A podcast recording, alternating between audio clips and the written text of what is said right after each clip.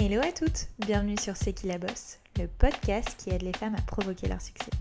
Je suis Mélodie Madar et j'ai la chance de recevoir chaque semaine des femmes passionnantes et inspirantes qui viennent nous livrer leur parcours hors du commun. Qu'elles fassent bouger les choses, soit à la tête de leur propre entreprise ou soient reconnues pour leur talent aiguisé, elles ont toutes réussi grâce à leur conviction, leur ambition, leur force et audace à aller au bout de leurs rêves et nous livrent aujourd'hui leurs précieux conseils. Mais n'oubliez surtout pas, c'est qui la bosse, c'est vous, et ça commence maintenant. Dans cet épisode, j'ai eu la chance de recevoir une entrepreneuse qui a su révolutionner la vie de millions de Françaises et de Français. C'est Julie Chapon, la cofondatrice de l'application Yuka. Cette application réunit aujourd'hui plus de 18 millions d'utilisatrices et d'utilisateurs et pourtant, rien ne prédestinait Julie à cette aventure entrepreneuriale hors du commun. Tout quitter pour construire un projet qui a un véritable sens, c'est la mission que s'est donnée Julie et autant dire qu'elle l'a réussi au la main.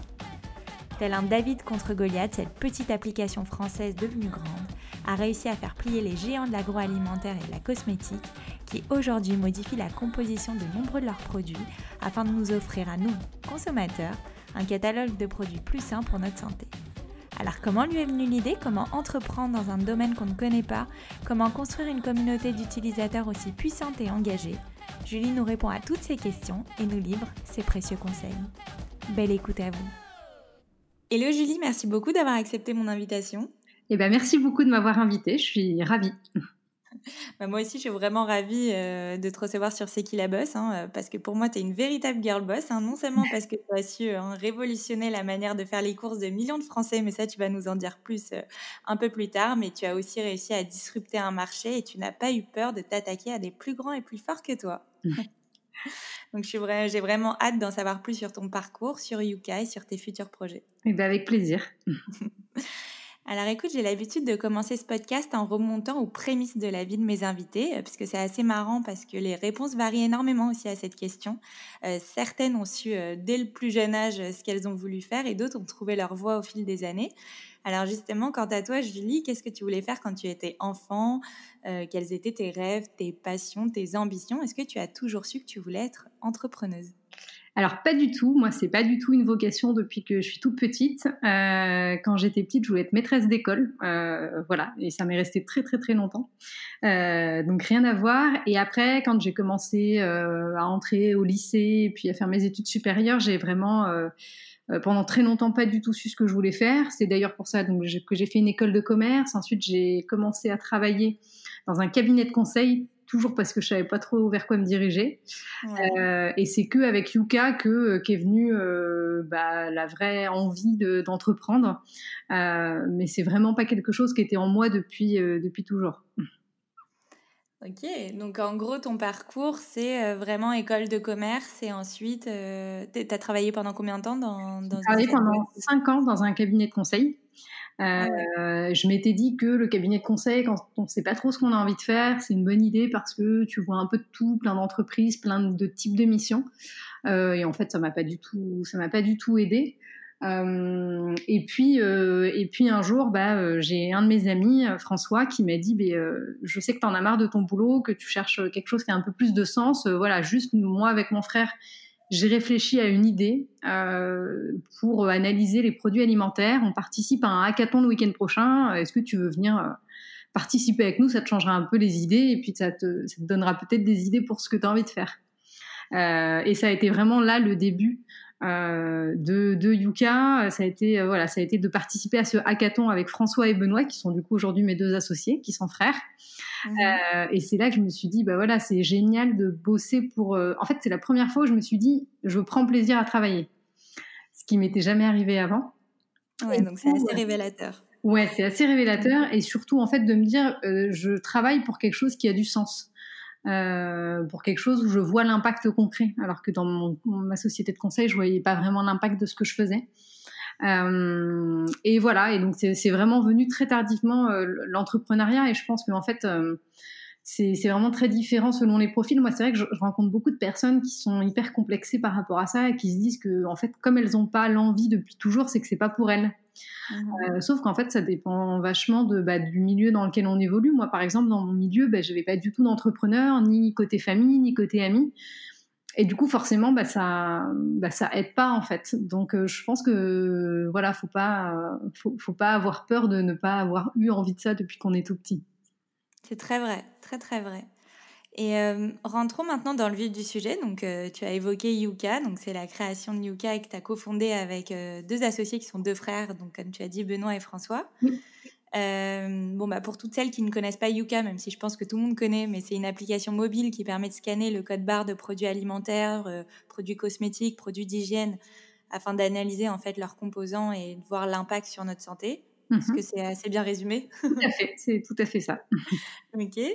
Et comment justement euh, vous est venue l'idée à toi et tes associés, enfin principalement du coup tes associés pour créer Yuka et comment ça leur est venu en fait? Alors en fait, c'est venu de un de mes deux associés, donc Benoît qui est le plus âgé des deux. Et en fait, Benoît, il est papa, il a trois enfants. Euh, et en fait, euh, quand ses enfants euh, bah, étaient petits, il s'est dit, mais enfin, qu'est-ce que je vais leur donner à manger en fait pour pour pour qu'ils soient en bonne santé. Et donc, il a commencé à faire attention, à essayer de se dire qu'il allait regarder la composition des produits pour ses enfants, pas pas forcément pour lui. Moi aussi, j'ai téléchargé Yuka au moment où je suis tombée bah enceinte. ouais, en fait, c'est vachement révélateur c'est marrant parce que pour soi, on ne fait pas nécessairement attention, mais quand on a des enfants, on commence à avoir une prise de bah conscience assez grosse et on, veut le meilleur. Bah ouais, bah c'est bien, ça montre qu'on n'est pas égoïste et que. et voilà, donc c'est vraiment né d'un besoin de lui pour ses enfants de leur donner euh, bah, des choses saines à manger. Euh, et en fait, il a commencé à se dire, bah, je vais, je vais regarder, euh, je vais essayer de, de, comprendre un peu la composition des produits pour faire les meilleurs choix. Et en fait, quand il a commencé à se renseigner sur la composition des produits, les étiquettes, etc., il s'est rendu compte que c'était hyper compliqué qu'il euh, passait un temps fou en supermarché, qu'il était obligé d'avoir tout le temps son téléphone avec Internet pour vérifier tel ou tel additif. Euh, et il s'est dit, mais c'est incroyable qu'il n'existe pas un outil simple pour analyser la composition des produits, en fait. Et pour décrypter, en fait, euh, les produits, parce qu'il y a des informations sur les produits, il y, a des, il y a la liste des ingrédients, il y a des valeurs nutritionnelles, mais personne, à moins de se renseigner ne comprend en fait. Tu as des valeurs, mais tu pas d'échelle de repère en fait pour savoir si c'est beaucoup, pas beaucoup. Euh, donc, donc ça sert pas à grand chose. Euh, et puis tu as des noms euh, que tu comprends même pas dans la liste des ingrédients. Donc, donc voilà, donc c'est vraiment partie d'un besoin personnel de Benoît pour ses enfants. Incroyable. Bah, justement, on dit que les meilleures idées sont souvent celles qui paraissent comme une évidence, quoi, quand on se dit c'est pas possible, que ça n'existait pas avant. Euh, et du coup, est-ce qu'il y avait des choses qui existaient un peu comme Yuka avant ou quand vous êtes lancé ou vraiment vous étiez euh, très précurseur sur ce Non, alors il y, avait, il y avait quand même une appli qui existait parce qu'on on a commencé à se renseigner euh, qui était un peu dans le même genre que Yuka, mais voilà, qui, qui, qui essayait d'analyser des produits mais sur plein de composantes composantes environnementales, sociétales, santé, etc. Donc ça faisait un peu trop de choses pour une même euh, pour une seule app et du coup bah, euh, bah, ça référençait très peu de produits. Euh, et puis on était un peu noyé d'infos parce que on te disait bah c'est bon pour la santé par contre c'est pas bon pour l'environnement pour le côté sociétal c'est moyen. Du coup ça t'aidait pas vraiment à faire un choix parce que du coup ça te donnait plein d'infos un peu contradictoires en fait. Et c'est pour ça que, que voilà. Mais mais c'était quand même une initiative vraiment avant Yuka qui, qui était très intéressante Ouais, je reviens un peu sur ce que tu viens de dire. Donc, euh, ça me fait penser à cette question. Qu'est-ce qui fait, euh, selon toi, qu'un projet réussit? Euh, Je pense qu'il faut avoir une bonne idée aussi, bien savoir l'exécuter, c'est ce que tu viens de nous dire. C'est ça qui a fait aussi la différence avec l'application qui existait peut-être déjà, votre manière de l'avoir mieux développée et exécuter votre idée. Est-ce que tu penses aussi que vous êtes arrivé aussi au bon moment sur le marché? Euh, c'est vrai, est-ce que tu as ressenti que aussi euh, il y avait une véritable envie pour les consommateurs de consommer mieux et d'avoir euh, un peu plus de transparence sur, sur les produits qu'ils utilisent et qu'ils consomment d'une manière générale? Oui, complètement. Je, je, suis vraiment persuadée qu'il y a un gros facteur chance qui est d'arriver au bon moment sur le marché. Euh, et que nous, on, est, on a eu la chance d'arriver pile au moment où euh, les consommateurs commençaient vraiment, vraiment à se poser des questions sur la composition des produits et où ça devenait une vraie préoccupation, alors qu'auparavant, pendant des années, on se posait pas la question, on faisait presque, enfin, nos parents, par exemple, faisaient presque une confiance aveugle, en fait, à ce qu'on leur vendait. Euh, et se posaient même pas la question. Donc, on est arrivé pile au bon moment où, en gros, en fait, il y a eu tellement de scandales autour de l'agroalimentaire ah, enfin il y a eu la viande de cheval, il y a eu les œufs au fipronil, etc. Et tout ça, ça a alimenté vraiment une défiance envers euh, l'industrie agroalimentaire. Et on est arrivé euh, un peu au sommet de cette défiance. Euh, L'appli qui était avant nous, par exemple, je pense qu'ils sont arrivés un tout petit peu trop tôt. C'est-à-dire qu'il y avait déjà un peu de préoccupation, mais pas assez. Donc, donc oui, pour moi, il y a ce qui fait aussi le succès d'un projet. Ben, il y a vraiment une grosse partie de, de chance aussi euh, dont, dont, on a bénéficié. Euh, et après, euh, bah, sur Yuka, je pense que aussi ce qui peut expliquer une des raisons qui peut expliquer que ça que ça a bien marché, c'est qu'en en fait on n'a jamais vendu euh, Yuka ou présenté Yuka comme un simple comme un simple outil euh, ou comme une simple application mobile avec des fonctionnalités. C'est-à-dire que Yuka on l'a toujours présenté comme un projet global de société. Et c'est ça qui a beaucoup parlé aux, aux gens en fait. Euh, c'est la mission qui est derrière Yuka. Euh, voilà, on n'a jamais, on n'a jamais présenté Yuka juste comme une application qui scanne. C'est une application qui permet effectivement de scanner, mais qui cherche aussi à pousser les industriels à proposer de meilleurs produits. Donc il y a un vrai projet de société euh, derrière qu'on a toujours mis en avant aussi. Bah, complètement, c'est un point que je voulais souligner aussi, c'est que tu fais partie des entrepreneuses qui enfin, voilà, qui font partie de la tech for good, hein, mmh c'est-à-dire qu'on développe des projets euh, euh, dans la tech pour avoir un impact assez positif sur notre société. bah déjà, est-ce que pour toi, oui, c'était quelque chose qui était important pour toi d'aller dans l'entrepreneuriat, mais avec une mission, avec un véritable sens? Et est-ce que tu recommandes aussi peut-être aux, aux, femmes qui veulent se lancer, de se lancer dans des projets qui, ont, qui sont un peu plus engagés c'est vrai qu'on voit Iner aujourd'hui où vraiment les startups qui émergent le plus en ce moment, c'est quand même celles qui ont des valeurs fortes, des messages assez forts. Est-ce que tu recommanderais ça aussi aux personnes qui veulent se lancer? Bah, Je recommande si vraiment il y a une envie derrière. Euh, c'est vrai que mm. nous, tous les trois, on, avait vraiment cette envie de ne pas faire un énième projet euh, tech, euh, mais de faire un, projet où derrière il y, a, il y, a un vrai enjeu. En fait, on adresse un, vrai enjeu de société. et en fait, au tout début du cas, avant même que l'appli soit lancée, on a participé à un programme qui s'appelle Ticket for Change. qui est un programme d'accompagnement justement de, de ce qui s'appelle des acteurs du changement. Et donc pendant six mois, on a participé à ce programme et ça nous a vraiment euh, euh, fait aller encore plus loin sur cette volonté de mettre l'impact au cœur du projet. Euh, et, et, je conseille vraiment à, à toutes celles euh, et ceux hein, qui, euh, qui souhaitent se lancer sur un projet comme ça à impact social de, de, de voir, de contacter ou de postuler à Ticket for Change parce que c'est vraiment un super, un super programme. Et nous, ça, ça nous a vraiment fait aller encore plus loin en fait dans le fait de se dire notre premier objectif à Yuka, c'est d'avoir un impact sociétal. Et l'objectif financier n'est qu'un moyen au service euh, de l'impact social, mais n'est pas une fin en soi. Je conseille à tout le monde d'aller regarder, mais je mettrai le petit lien euh, en bas du podcast. Euh, et du coup, je reviens un peu sur ton histoire. Donc là, tu fais le hackathon. Ouais. vous gagnez. Oui. et là, tu t'aperçois que tu aimes ce que tu fais euh, pour la première fois. Ouais, c'est ça. et, euh, et, à quel moment tu te dis, bon, bah allez, c'est parti, je me lance. Euh, c'est quand même une prise de risque parce que si ça fait cinq ans que tu es dans cette boîte, tu as quand même une situation qui est bonne et assez stable. Ouais. Donc, comment tu te dis, bon, bah allez, je balaye tout ça et c'est parti, je me lance? Bah, en fait, c'est vrai que les premiers mois, donc on gagne le hackathon, mais on se dit pas qu'on va tout quitter pour faire yoga. On se dit que euh, ça va être plus un passe-temps, un hobby, et qu'on va faire ça le soir et le week-end. Euh, parce que bah, on le fait pourquoi? Un peu par, euh, par euh, parce que on a un peu peur en fait de, de, de tout lâcher et puis là on n'est pas très courageux non plus. Euh, donc donc on travaille sur ça sur Yuka en parallèle de notre travail. Et moi le vrai déclic je l'ai justement en participant à Ticket for Change.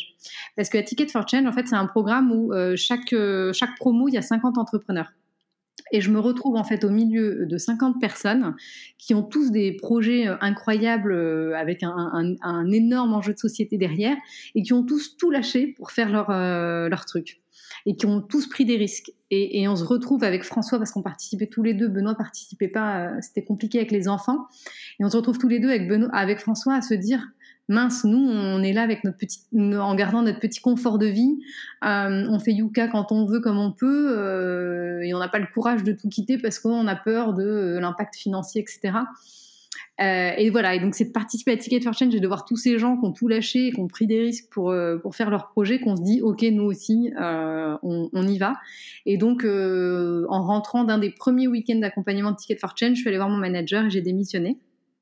Euh, voilà. François, lui, bon, il, était, euh, il a toujours été à son compte. Il avait une agence web, donc lui, bah, il a continu, il a lâché la plupart de ses clients euh, et il a juste gardé deux trois, deux trois clients en maintenance. Et puis mon associé Benoît, bon, lui, il a des enfants, c'est plus compliqué de lâcher tout du jour au lendemain, mais il est passé à mi-temps en fait à son boulot. Et il faisait quoi eux avant du coup? Alors François, donc effectivement, il avait une agence web qu'il avait montée en sortie d'école euh, avec deux amis. Donc lui, c'est pour le coup, c'est vraiment l'entrepreneur dans l'âme depuis toujours. Euh, et Benoît, rien à voir. Donc lui, il était euh, dans le dans la banque et assurance. voilà, donc vraiment un secteur qui a rien à voir. et pareil, un peu par par confort en fait. et voilà, et donc il est passé à mi-temps avant de passer à, plein temps parce que la transition financière quand tu as trois enfants, c'est pas la même. Complètement. Mais en tout cas, euh, c'est sympa de voir qu'on peut réussir à avoir une belle success story quand on ne vient pas forcément du domaine de la tech finalement. Ah bah complètement. Euh, moi, je, donne souvent l'exemple euh, de Benoît parce que parce que c'est assez typique. Donc, il était, il a pas du tout pour le coup un profil tech. Hein. Il a il a fait une école de commerce, etc. Euh, il est un peu plus âgé que nous, euh, que, François et moi. Donc là, il a 36 ans. Donc quand on, a commencé le projet, il avait 33 ans. Et à 33 ans, en fait, avec Yuka, il a appris à coder en fait parce qu'on avait besoin de développer l'application sur Android euh, et bah, on avait personne pour le faire et puis on n'avait pas les moyens d'externaliser. Donc en fait, il a il avait 33 ans. Il avait jamais fait ça et il a appris à coder et c'est lui qui nous a fait toute l'application sur Android. Incroyable. Ouais, donc il n'y a, pas d'âge ni de ni de, de, parcours type pour, pour faire euh, quoi que ce soit en fait. Génial, trop trop bien. Et euh, bah, est-ce que tu peux nous expliquer maintenant un peu comment ça marche, Yuka euh, Comment ça fonctionne? Voilà, quand tu scannes un produit, les trois couleurs, la notation. et d'ailleurs, comment fonctionne aussi ce système de notation? Sur quoi il se base? Ouais. Alors effectivement, donc le, fonctionnement, donc il est simple. Il faut scanner le code barre d'un produit, donc alimentaire ou cosmétique. Euh, et immédiatement, en fait, on a accès à un code couleur euh, qui va du vert au rouge. Donc, en fait, on a, il y a quatre niveaux d'impact. Il y a rouge, orange, euh, vert clair, vert foncé, mmh. et avec une note sur 100. donc, en gros, de 0 à 25 sur 100, bah, c'est rouge. De 25 à 50, c'est orange. De 50 à 75, c'est vert clair. Et 75 à 100, c'est vert foncé. Euh, voilà. Ensuite, dans le dans l'application, euh, on peut accéder à une fiche détaillée du produit pour comprendre son évaluation. Donc, qu'il soit bon ou mauvais, on comprend quelles sont ses qualités, quels sont ses défauts, qu'est-ce, enfin, qu'est-ce qui lui est reproché. Euh, donc ça, c'est la partie un peu pédagogique. Euh, le système de notation sur la partie alimentaire, il repose sur trois critères. Le premier critère, c'est la qualité nutritionnelle. Donc, c'est 60% de la note. La qualité nutritionnelle, en gros, c'est le tableau nutritionnel qui est derrière les produits, où il y a marqué la quantité de calories, sucre, sel, protéines, fibres, etc. Et pour ça, on se base sur le Nutri-Score, donc euh, qu'en France maintenant, euh, qui, qui, est assez connu en France. Donc c'est un, système d'étiquetage euh, qui maintenant a été adopté dans d'autres pays, qui a été initié en France, mais qui maintenant est adopté en Belgique, en Allemagne, en Espagne, de manière de manière officielle. Donc on se base sur les mêmes critères que le Nutri-Score. Euh, ensuite, le deuxième critère, c'est la présence d'additifs. Donc, c'est vraiment le truc qui intéresse le plus nos consommateurs, enfin nos, utilisateurs. Euh, donc, ça, c'est 30% de la note. Et en fait, on va regarder les additifs qui sont présents dans le produit et leur niveau d'impact, parce qu'il y a tout un tas d'additifs qui sont complètement inoffensifs. En tout cas, à ce jour, il n'y a, a, a aucun, euh, aucune mise en cause de ces additifs. Mais il y a aussi des additifs pour lesquels il existe tout un tas d'études euh, qui mettent en avant différents risques. Donc en fait là, euh, eh ben on a épluché l'ensemble des rapports scientifiques. Alors on l'a pas fait tout seul, hein, on s'est fait accompagner, euh, mais on a épluché l'ensemble des rapports scientifiques qui existent sur chacun des additifs alimentaires. Et on en a déterminé un niveau d'impact. Et dans l'application, on peut accéder aux détails pour chaque additif. On peut accéder aux détails de ce qui lui est reproché, s'il a un niveau d'impact, et aux détails des sources scientifiques sur lesquelles on se base pour, euh, pour cette évaluation. Incroyable. Voilà, donc ça c'est la partie. Ça a pris combien de temps à mettre en place euh, ça, toutes ces études, euh, les analyser euh? bah, ça prend beaucoup de temps. En fait, ça a été fait au fur et à mesure. Hein. Au tout, tout, tout début, par exemple, de Yuka, on s'est basé sur un référentiel déjà existant qui avait été fait par l'UFC Que Choisir. Ok. ensuite, on s'est basé sur un autre référentiel, je sais plus lequel, mais pareil, qui, qui, était quand même assez reconnu. et après, on s'est dit ouais, mais ces référentiels, ils datent un peu. Euh, est-ce que nous on ferait pas tout le travail d'investigation sur les additifs? Donc c'était un énorme travail, donc ça prend euh, ça prend des semaines, des mois, mais en attendant on pouvait continuer à se baser sur l'ancien référentiel. Ok. voilà, et le troisième critère qu'on prend en compte sur la partie alimentaire, c'est la dimension biologique. Donc là, on regarde si, le produit dispose d'un label biologique officiel. Donc c'est 10% de la note. Ah, c'est seulement 10% de la note, le bio. Ouais, c'est seulement 10% de la note, ouais. Il y a, souvent, on, nous dit qu'on valorise trop le bio, euh, mais en fait, c'est pas vrai, hein, c'est parce que le, bio ne représente que 10% de la note, mais pourquoi les produits bio sont souvent mieux notés? Parce qu'en fait, le cahier des charges du bio, il interdit tout un tas d'additifs. Donc, la plupart des additifs les plus controversés sont interdits dans le bio. Ce qui fait qu'en général, ils sont mieux notés parce que non seulement ils sont bio, et en plus, ils ont peu d'additifs ou moins d'additifs, en fait. D'accord. Euh, voilà. Et sur la partie cosmétique, euh, là, c'est assez simple. On regarde l'ensemble des ingrédients présents dans le produit. À chaque ingrédient, de la même manière que sur les additifs, on a affecté un niveau de risque en se basant sur, euh, pareil, toutes les, les, sources scientifiques. Tout est affiché dans l'application. Et en fonction du nombre d'ingrédients à risque et de leur niveau de risque, on détermine la note du produit. Et justement, tu parles de, de cosmétiques. Tu as commencé d'abord par tout ce qui est agroalimentaire et après, tu as décidé de te lancer dans la cosmétique? Oui, tout à fait. Euh, et d'ailleurs, euh, quand on a lancé Yuka, on n'avait pas du tout, du tout pour projet de se lancer sur les cosmétiques. Ça faisait pas partie des, développements qu'on envisageait. Euh, on n'y avait même pas pensé. mais en fait, très rapidement, on a reçu énormément de retours de nos utilisateurs qui nous disaient bah, c'est super ce que vous faites, mais ce serait bien de le faire aussi sur la cosmétique parce que là, on est aussi un peu perdu. Fait, dans mon entourage, beaucoup utilisent pour la cosmétique, quoi. Bah ouais, ouais, ouais. Et en fait, euh, bon, bah, on a commencé à recevoir des retours, mais on s'est dit, oh là là, on va pas se lancer là-dedans quand même. Et en fait, on a reçu tellement de retours qu'on s'est dit, mais là, c'est pareil, en fait, il y a un vrai enjeu de société, euh, et de la même manière, on pourrait avoir un gros impact. Euh, et du coup, ben, on a fini par se lancer sur la cosmétique. Donc pareil, ça nous a pris pas mal de temps de travail, mais euh, mais en fait à Yuka, mais enfin c'est assez c'est un truc assez logique, mais que n'applique pas aujourd'hui euh, beaucoup d'entreprises. C'est qu'en fait nous on part du besoin des utilisateurs pour faire évoluer Yuka. Euh, donc aujourd'hui, on reçoit à peu près, je crois, 400 ou 500 messages par jour. Euh, quelqu'un qui gère ça? Ouais, on a, on a deux, deux personnes à temps plein là-dessus et une, une, autre personne qui le fait euh, un peu à mi-temps. Ah ouais. Ouais, donc c'est, on reçoit énormément de retours, mais du coup, ce qui est génial, c'est que ça nous permet d'avoir une vision hyper précise de ce qu'attendent les utilisateurs de nous. Donc c'est hyper intéressant parce que nous, euh, quand on définit la stratégie de Yuka, on se pose jamais avec mes deux associés dans une pièce en se disant tiens qu'est-ce qu'on pourrait faire d'intelligent? Mmh. Euh, ce qu'on fait, c'est qu'on prend le top des demandes qu'on reçoit de nos utilisateurs et on se dit ok euh, qu'est-ce que veulent les utilisateurs? Ils veulent ça, ok on y va. et donc c'est en fait c'est les utilisateurs qui dictent un peu la stratégie de Yuka finalement. Mais je comprends cette stratégie, j'ai la même avec les éclaireuses. Ah ouais, j'imagine des articles, mais oui. Et, euh, et du coup, est-ce que tu as analysé des, euh, des euh, potentiels, euh, je sais pas, sujets ou produits sur lesquels Yuka pourrait bien fonctionner? Des autres, d'autres types de produits, tu veux dire? Non, alors il y a, y a, un type de produit sur lequel on nous, on nous demande un peu, c'est tout ce qui est produits ménagers. Euh, maintenant, en fait, ce qui est compliqué, c'est que tu as plein de produits pour lesquels les compositions ne sont pas obligatoires. Euh, par exemple, si je prends les produits ménagers ou les médicaments ou ce type de produits, sauf que nous, on a besoin de pouvoir se baser sur euh, des informations publiques et officielles. Donc tous les produits pour lesquels les informations ne sont pas obligatoires, de la même manière, tu vois, euh, tout ce qui est euh, couche pour les bébés, euh, tout ce qui est protection hygiénique pour les femmes, bah, tout ça, les compositions sont, sont pas inscrites en fait.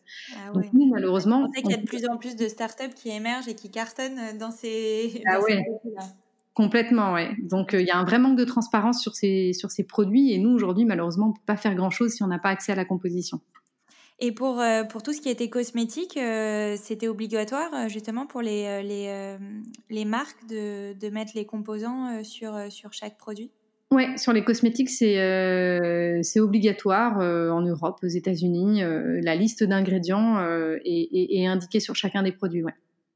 Après, il y a des petites exceptions, par exemple, euh, quand tu mets euh, une substance parfumante qui est présente à moins de X% dans le produit, tu n'es pas obligé de mettre le détail de ce que tu as mis dans ton.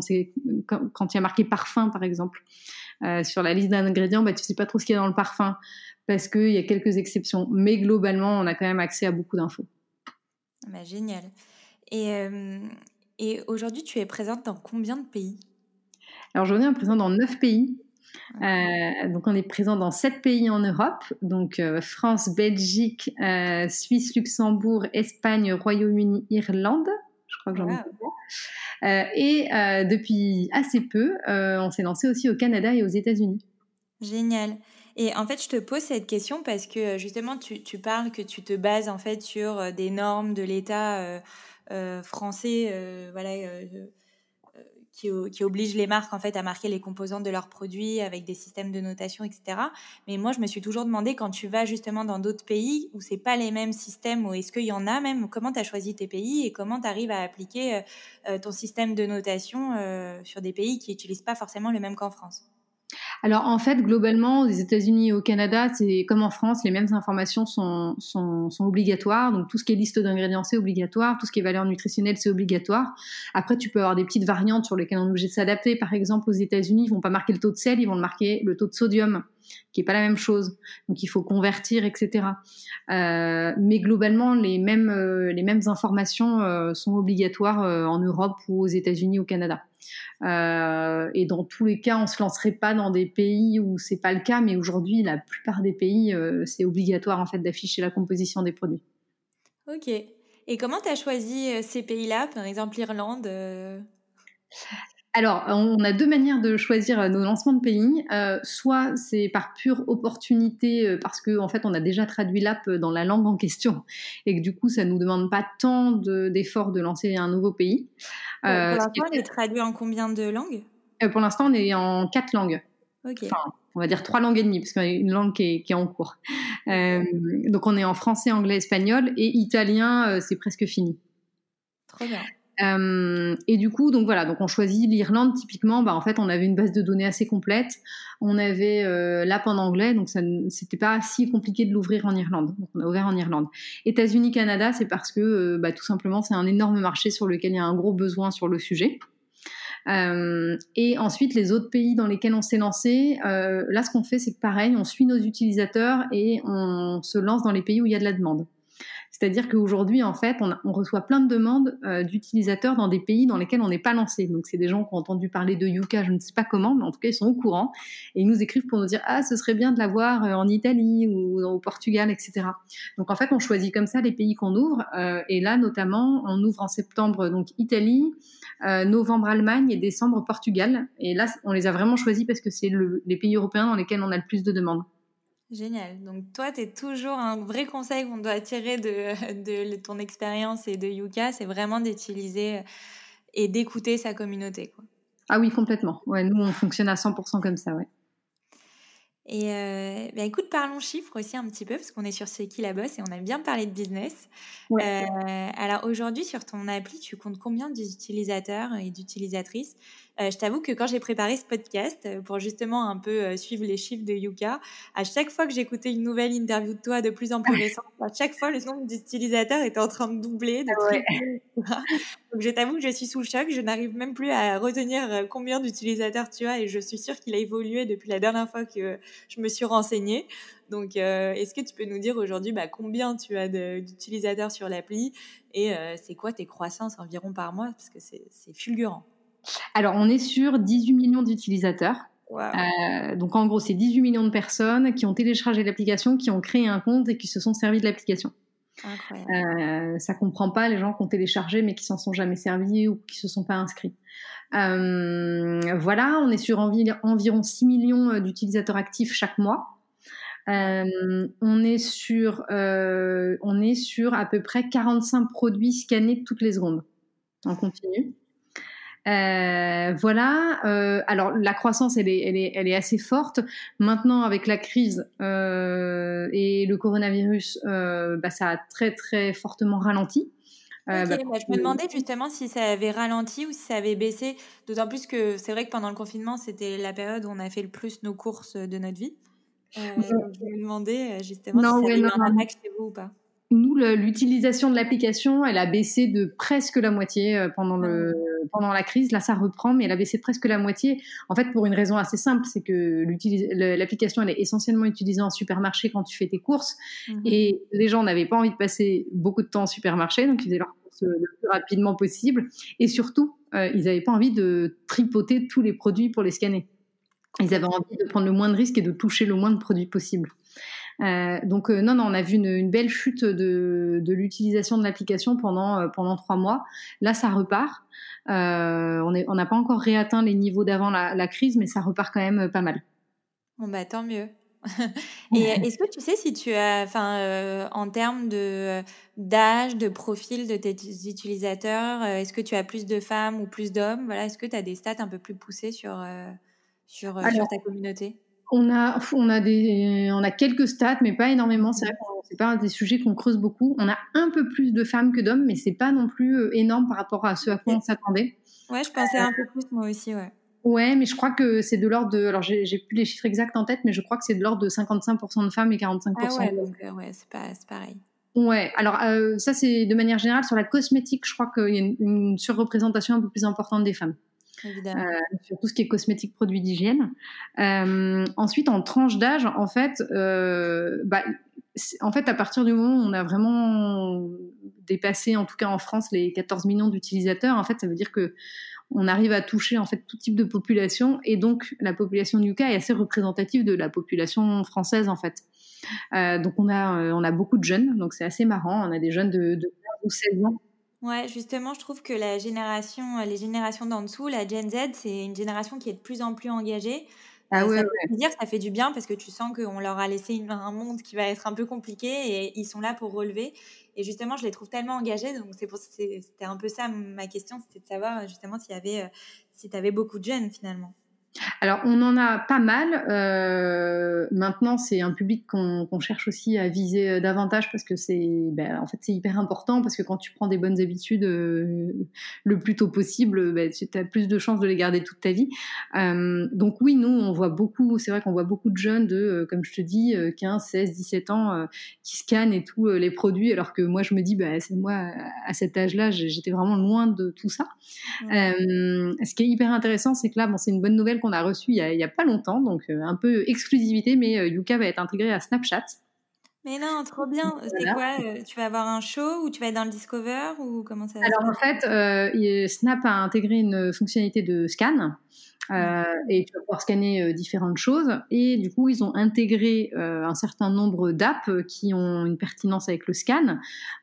et pour tout ce qui est alimentaire, cosmétique, enfin, en, tout cas alimentaire dans un premier temps, c'est Yuka qui va être intégré. Donc, le lancement, ça devrait être en octobre. Et en fait, tout simplement, avec Snap, tu pourras scanner avec, tu pourras scanner tes produits. tu auras une, une fiche Yuka qui ressortira dans Snap. Et ensuite, si tu cliques sur la fiche, ça t'ouvrira l'application Yuka. Euh, mais du coup, c'est génial parce que ça nous permet vraiment de, de viser un public euh, plus jeune. C'était, c'était la bonne bah, nouvelle du mois de juin. Une, bonne, belle portée, je pense, en plus. Bah ouais, on espère. Et euh, aussi, toujours dans les chiffres, vous êtes combien maintenant dans ton équipe? Alors, on est 10. Donc, on est une petite équipe. Et pour faire simple, il y a la moitié de l'équipe, c'est équipe technique. Euh, développeurs et l'autre moitié c'est euh, communication, euh, RP, service client. Ok. Voilà. Et ça fait combien de temps que tu as lancé Yuka? Alors le, l'idée et le hackathon c'était 2016 avec le développement de, de Yuka pendant toute l'année 2016 et en janvier 2017 on a lancé l'application officiellement. Ok donc en trois ans. Ça fait trois ans et demi maintenant oui. Ouais. Euh, et, ben, j'ai une question justement. Euh, euh, le business model de Yuka dans tout ça, donc je, sais qu'on te la pose souvent, mais c'est vrai que toutes celles et, ceux qui vont nous écouter, c'est de savoir aussi à un moment donné, l'application elle est gratuite, donc d'où tu, d'où tires-tu tes revenus finalement? Ouais, ouais, bah c'est une question qu'on reçoit très souvent. Donc, effectivement, l'application. Alors, ce qui est hyper important, je l'ai pas dit quand j'ai présenté Yuka, mais c'est que Yuka, c'est une application qui est totalement indépendante. Donc, totalement indépendante, ça veut dire quoi? Ça veut dire trois choses. Ça veut dire on ne perçoit aucun argent des marques et des industriels. Ça veut dire aucune publicité dans l'application pour quoi que ce soit, même si ça n'a aucun lien avec la, cosmétique ou l'agroalimentaire. Et ça veut dire qu'on exploite et on ne revend aucune donnée utilisateur. Voilà, donc ça c'est pour, euh, pour bien rappeler qu'on est vraiment une appli indépendante. Le business model, il repose sur euh, aujourd'hui trois sources principales de revenus. Euh, la source numéro un, qui est, qui est vraiment la principale, c'est la version premium de l'application. Donc c'est le business model de la plupart des applications, c'est-à-dire que l'application elle est gratuite, et tout ce que tu utilises, le cœur d'une application en général est gratuit, mais souvent tu as des fonctionnalités supplémentaires auxquelles tu peux accéder en payant un abonnement. Et donc pour Yuka, on a un abonnement à 15 euros par an qui permet d'accéder à des fonctionnalités supplémentaires. Donc c'est une barre de recherche qui permet de rechercher un produit sans avoir à le scanner en tapant son nom, sa marque, etc. c'est un mode hors ligne qui permet de scanner même sans réseau, puisqu'il y a la problématique de certains supermarchés où tu ne captes pas. Euh, et où tu ne peux pas scanner. Euh, et la troisième fonctionnalité, c'est tout ce qui est alerte personnalisable. Donc là, euh, ça va être vraiment la partie personnalisation de l'appli où tu vas pouvoir paramétrer des alertes sur la présence de gluten, de lactose, d'huile de palme et très bientôt sur tout ce qui est régime végétarien et vegan. voilà, donc ça c'est pour notre source numéro un de revenus, c'est la version premium de l'application. Euh, ensuite, on a une deuxième source de revenus donc, qui étonne toujours un peu, mais qui pourtant euh, est vraiment euh, pas loin derrière le premium, c'est qu'on vend un calendrier des fruits et légumes de saison. Donc c'est un calendrier papier qui, en fait, euh, cette idée de ce calendrier, elle découle du, du, du succès du blog, euh, parce qu'en fait, à côté de l'application, qui est l'outil le plus connu de Yuka, euh, on a un, un blog qui compte 2 millions de visiteurs uniques par an aujourd'hui. Euh, et donc, euh, de, du succès euh, du blog où on écrit des articles sur les fruits et légumes de saison, notamment, est née l'idée du calendrier. Et aujourd'hui, on en a vendu plus de 30 000 et on est même en rupture de stock. voilà. Et troisième source de revenus, c'est un programme nutrition, pareil qu'on vend à travers notre blog, et qui est un programme qui a pour objectif d'adopter des habitudes alimentaires plus saines en 10 semaines. Ok. Bah, il y a plein de choses finalement. Et, euh, et, du coup, est-ce que tu as beaucoup de personnes quand même qui sont passées à la version premium? Euh, alors, il faut savoir que les taux de conversion sur les versions premium, c'est jamais énorme. Hein. Euh, si tu convertis 4% de ta base d'utilisateurs, c'est déjà très très bien. Euh, nous, on est plutôt sur du 1 ou 2%, sachant que on... Quand on a 15 000, 18 millions d'utilisateurs, c'est un beau chiffre. Ouais, euh, bah, on a 18 millions d'utilisateurs, mais la version premium, elle a été lancée euh, bien après le début du cas, donc a toute une partie euh, des utilisateurs qui n'ont jamais vu la version premium. Euh, mais euh, qu'est-ce que je qu'est-ce que je voulais dire? Oui, voilà. Donc euh, le, le, truc, c'est que nous, euh, on pousse très peu la version premium. C'est-à-dire que d'ailleurs, la plupart des gens, en général, disent ah bon, vous avez une version premium? Je l'avais jamais vue. parce que c'est pas dans notre philosophie de de faire en sorte que quand les gens ils arrivent sur l'app, tout de suite ils se prennent une grosse pop-up présentant le premium. c'est pas trop dans l'état d'esprit, donc c'est pour ça qu'on le pousse aussi assez peu. Et est-ce que vous avez fait une levée de fonds justement pour, pour pouvoir développer Yuka? Ouais, on a fait une levée de fonds en juin 2018. Euh, alors euh, uniquement avec des business angels, il n'y a pas de, de fonds d'investissement. Euh, donc on a, bah, on a notamment Kima avec Xavier Niel, on a, euh, on va avoir Céline Lazorte, on va avoir. On adore. Ouais, voilà. on va avoir Guillaume Gibaud, voilà. Ouais, T'as de vraies têtes d'affiche quand même. Hein ouais, ouais, ouais. Non, on a, voilà. Donc c'est beaucoup, c'est beaucoup bah, d'entrepreneurs de notre, bah, de notre réseau en fait. Mhm. Euh, qui sont des personnes qui connaissaient déjà le projet et qui le suivaient déjà depuis longtemps, depuis longtemps, euh, et qui sont complètement alignés avec le fait que notre objectif c'est pas forcément de faire de l'argent, mais d'avoir de l'impact. Euh, voilà, donc c'était voilà, on a levé 800 000 euros en juin 2018. Et depuis, tout roule. Et depuis, eh ben, notre business model est à l'équilibre. On n'utilise plus l'argent de la levée de fonds et, et on est tout pile, tout pile à l'équilibre financier. Bon, bah tant mieux. Tant mieux. Et euh, c'est vrai qu'il y, y, a, je trouve que moi j'aime beaucoup Yuka et ça me fait penser aussi un peu à, à alors peut-être que je me fais des films, mais tu vois un peu comme à David contre Goliath. euh, je m'explique, mais c'est vraiment pour moi l'histoire de la petite application française qui s'attaque un peu aux géants de l'agroalimentaire ou aux géants de la cosmétique. Et finalement, ça marche parce qu'il y y a de nombreux supermarchés qui ont annoncé euh, en début d'année, tu vois, euh, comme Intermarché, qu'ils allaient euh, retirer euh, de nombreux produits euh, pour être mieux référencés sur Yuka. Tu as des gros industriels qui, se, qui sont en train de changer complètement la composition de leurs produits pour être mieux référencés sur l'appli. Enfin, c'est fou que en fait, tu arrives à faire plier des géants euh, pour qui, enfin, tu vois, et que, parce qu'ils changent tout pour être mieux référencés sur ton application. Euh, Qu'est-ce que ça fait quand tu vois ça? Bah nous c'est enfin on est on est hyper euh, on est hyper content parce que c'était un de nos objectifs. C'était au-delà d'aider chacun à faire des choix euh, de manière plus transparente. C'était vraiment de contribuer à, à, faire changer les industriels. Euh, donc on a d'ailleurs pour ceux que ça intéresse on a publié une mesure d'impact qu'on a faite il y a à peu près un an un an et demi où justement on a 21 industriels, euh, donc des gros industriels hein, de, la, de, de l'agroalimentaire et de la cosmétique, qui témoignent de la manière dont Yuka les a poussés à améliorer leurs produits et qui donnent plein d'exemples euh, de produits qu'ils ont améliorés grâce à Yuka. Donc ça c'est hyper intéressant. Enfin nous on est hyper fiers quand on voit ça. Et là où on est hyper content, c'est que maintenant euh, les industriels intègrent aussi euh, Yuka dans la conception de leurs produits. C'est-à-dire que quand ils conçoivent un produit, souvent ils nous sollicitent et ils nous disent est-ce que vous pouvez nous dire euh, comment ça va tomber euh, sur euh, sur l'application? Et si on leur dit bah non, ça tombe pas bon parce que il y a tel ingrédient qui est, qui est hyper controversé, bah ils, ils changent et, et, ils sortent leur produit que quand il est bien noté. Génial. Ouais, donc ça c'est ça c'est une vraie victoire pour nous aussi. Bah oui, et bon, mais rassure-moi, moi j'arrive pas à tout le temps consommer du verre. C'est pas grave? Non, ben moi non plus. Hein.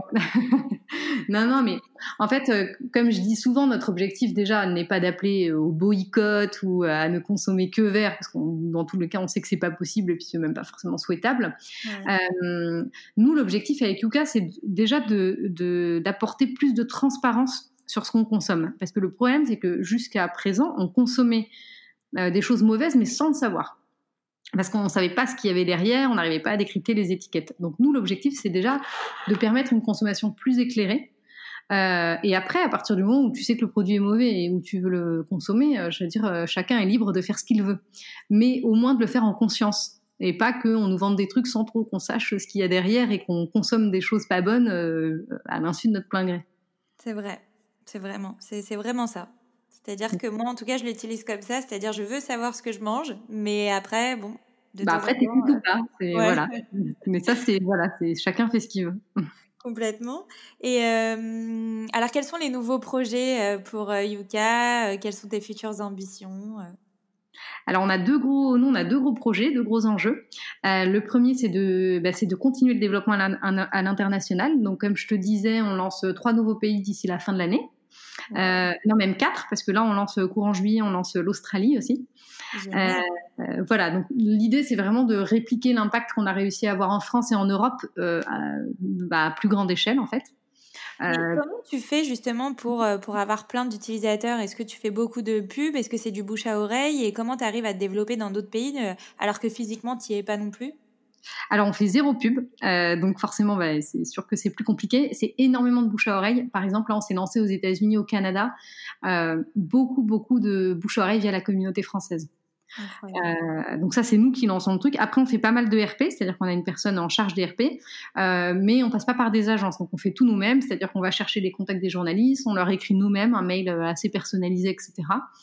Euh, voilà, donc on, on fait tout nous-mêmes et ensuite, une fois que ça commence à prendre, on compte beaucoup sur le bouche à oreille aussi. Ok. Euh, voilà, donc ça c'est pour le premier euh, premier gros enjeu et deuxième gros projet, donc là qui est un très très gros projet, euh, qui est de se lancer sur l'impact environnemental. Donc aujourd'hui, Yuka c'est une application qui analyse l'impact sur la santé. Euh, on ne prend pas en compte la dimension environnementale ou la dimension sociétale, qui sont des choses très très compliquées à prendre en compte mais euh, ça fait longtemps qu'on veut se lancer sur l'impact environnemental. On a aussi beaucoup de demandes sur le sujet et il y a un vrai enjeu de société. Euh, et donc, on est en train de travailler sur un score environnemental pour les produits alimentaires dans un premier temps. Génial. Voilà, bon, quand je dis on est en train de travailler, ça fait six mois euh, qu'on a une personne qui travaille, euh, mon associé qui travaille à, quasi plein temps dessus, euh, mais ça devrait voir le jour courant septembre-octobre. Et l'idée, c'est que bah, sur ta fiche produit alimentaire, tu gardes la notation Yuka actuelle et en plus, tu aies un score environnemental. Euh, qui sera un score euh, qui sera pas une note sur 100 pour pas justement porter à confusion avec la note santé, qui sera une note type ABCDE. C'est une excellente idée. Et en plus, tu pourrais aller sur d'autres marchés, comme par exemple la mode, où on aimerait bien connaître aussi l'impact environnemental de ce qu'on achète. Je ne sais pas si ça sera faisable, mais en tout cas, bah, c'est compliqué parce que de la même manière, tu as difficilement accès aux détails des compositions, des, des informations. Déjà sur l'agroalimentaire, c'est extrêmement compliqué. C'est d'ailleurs pour ça que personne s'est lancé sur le sujet là-dessus aujourd'hui. Euh, nous, ça fait six mois que quelqu'un travaille à plein temps sur une méthode de notation tellement c'est complexe en fait, euh, et tellement il y a un manque de transparence sur les informations. Euh, mais, mais oui, nous, notre ambition, c'est d'aller le plus loin possible sur le plus de sujets possible. Euh, donc si un jour on on, veut se lancer sur les vêtements, pourquoi pas Génial. Et euh, parlons rapidement de ta vie perso aussi. Alors, je sais que la vie d'entrepreneur est euh, passionnante, mais elle est aussi très prenante. Donc, comment est-ce que tu as un petit conseil pour nous dire comment tu arrives à gérer et à combiner bah, voilà, la vie pro et la vie perso?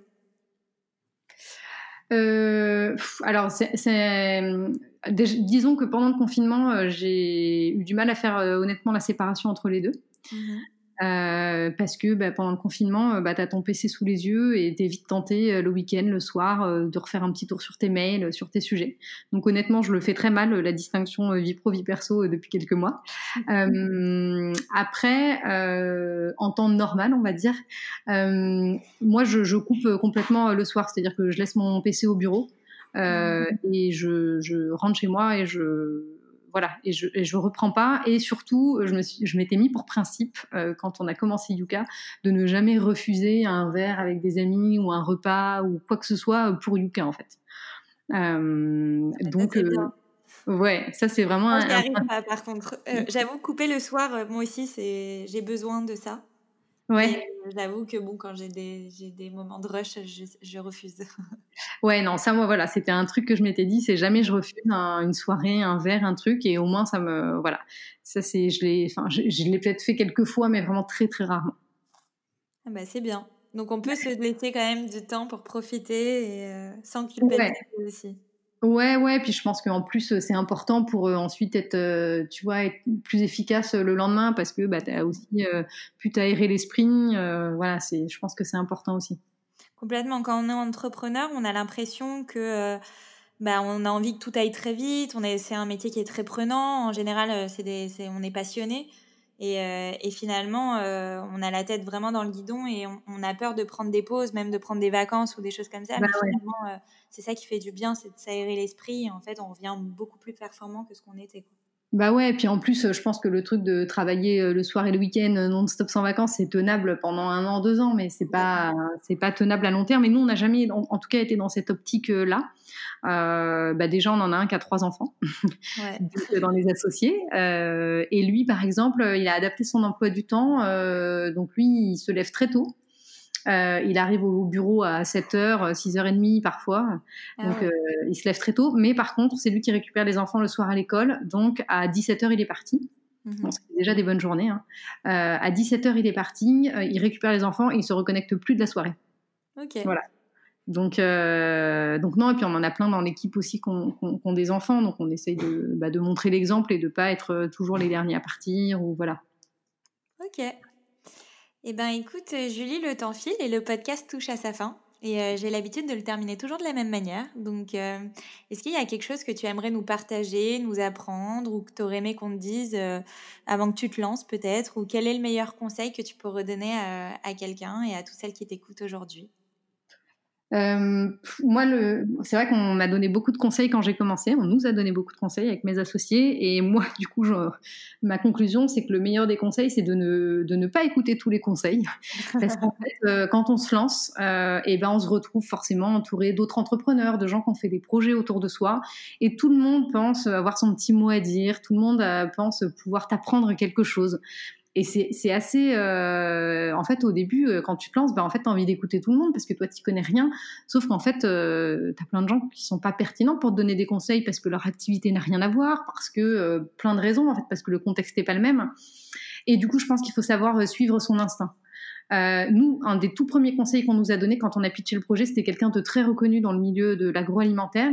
On lui a pitché le projet, il nous a dit ouais, votre truc c'est bien, mais oubliez le truc du scan. Personne ne prendra jamais le temps de scanner en supermarché. Enfin, vous rêvez complètement.